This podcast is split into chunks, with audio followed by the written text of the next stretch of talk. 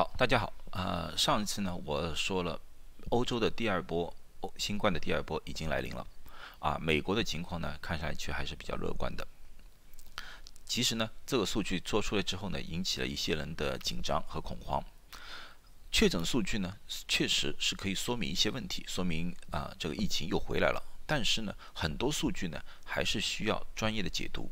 今天呢，我就帮大家解读一下欧洲这个第二波数据里面的一些呃细节啊，可以呢使大家更加了解这第二波是到底一种什么情况。欧洲其实他们也有自己的疾病管制中心啊，有点像美国的 CDC，他们叫 European Center for Disease Prevention and Control。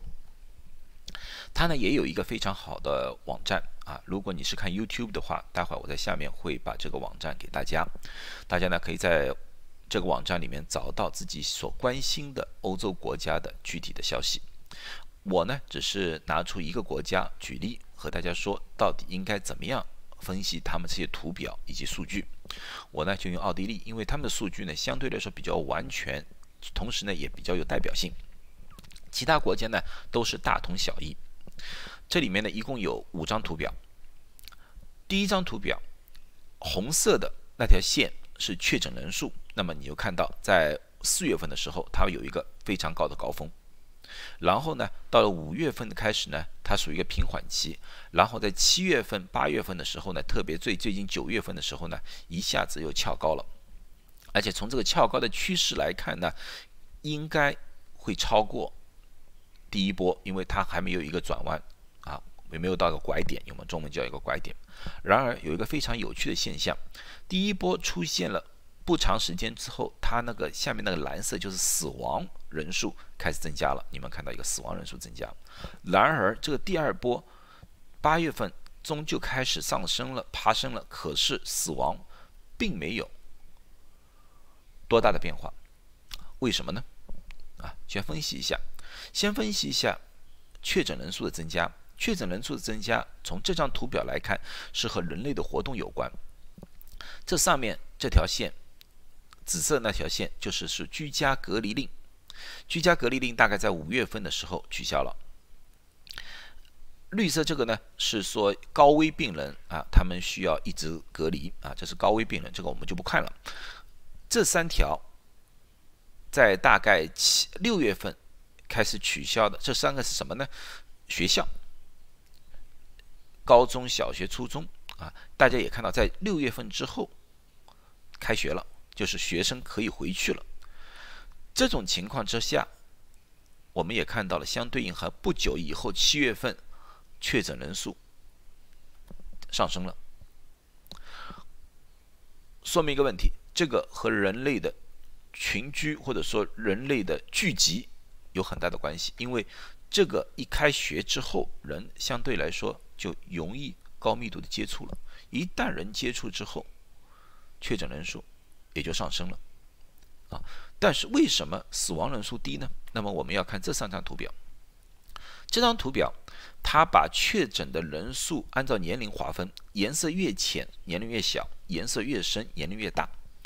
第一波的时候，我们看到年轻人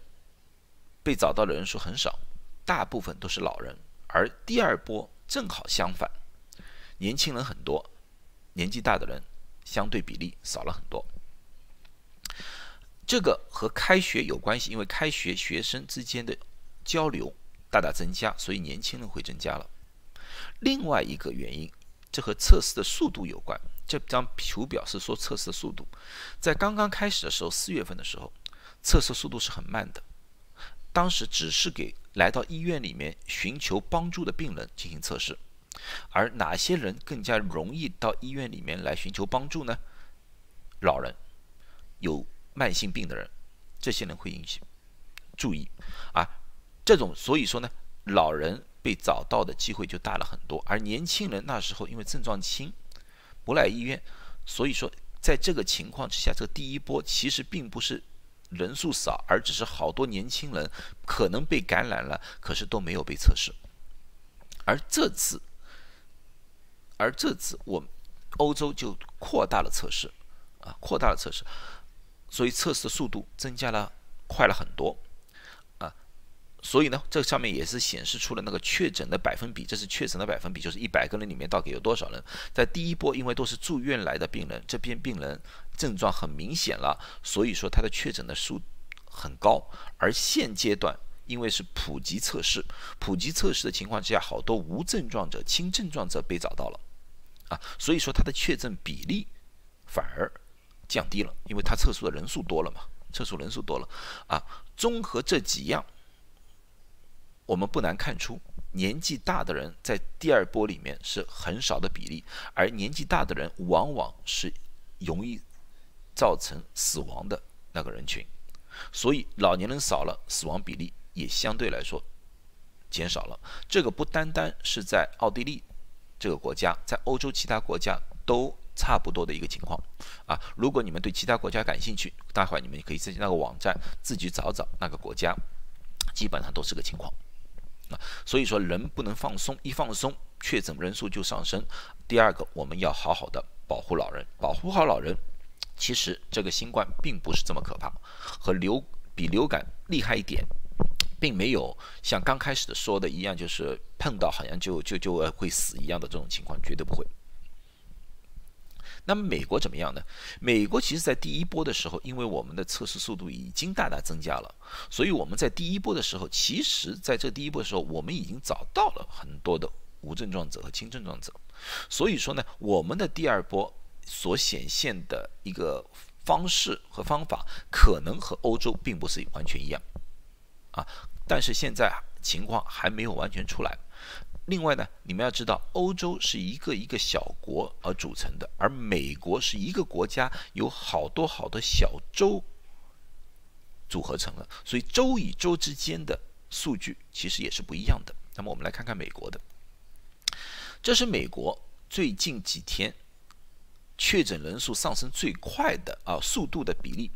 越红说明上升的速度越快。那么现在上升最快的八个州。Montana、North Dakota、South Dakota、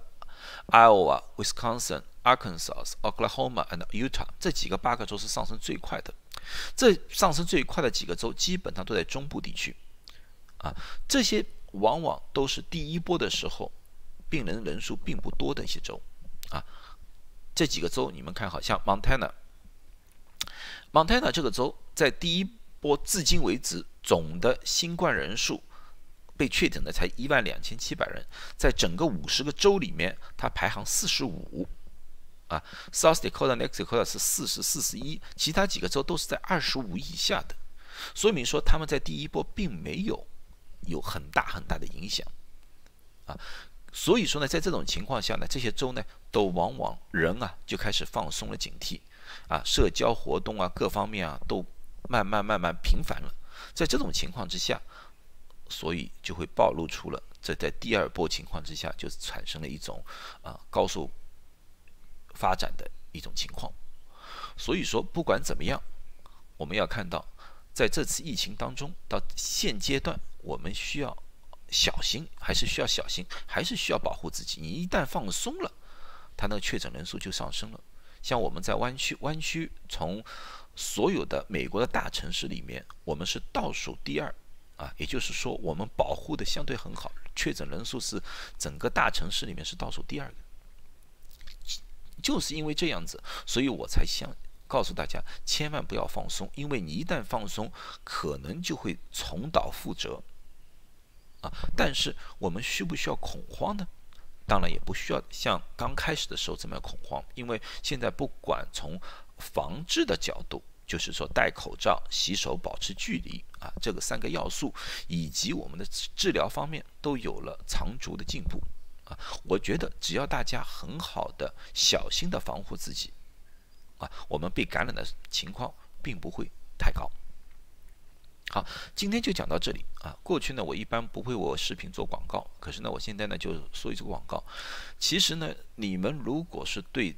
这个疫情感兴趣，又不想听新闻里面单单报那个确诊数据啊、死亡数据啊那些触目惊心的，你们可以看看我的视频，因为我的视频那里面呢，我会从各个方面去分析一下这些数据，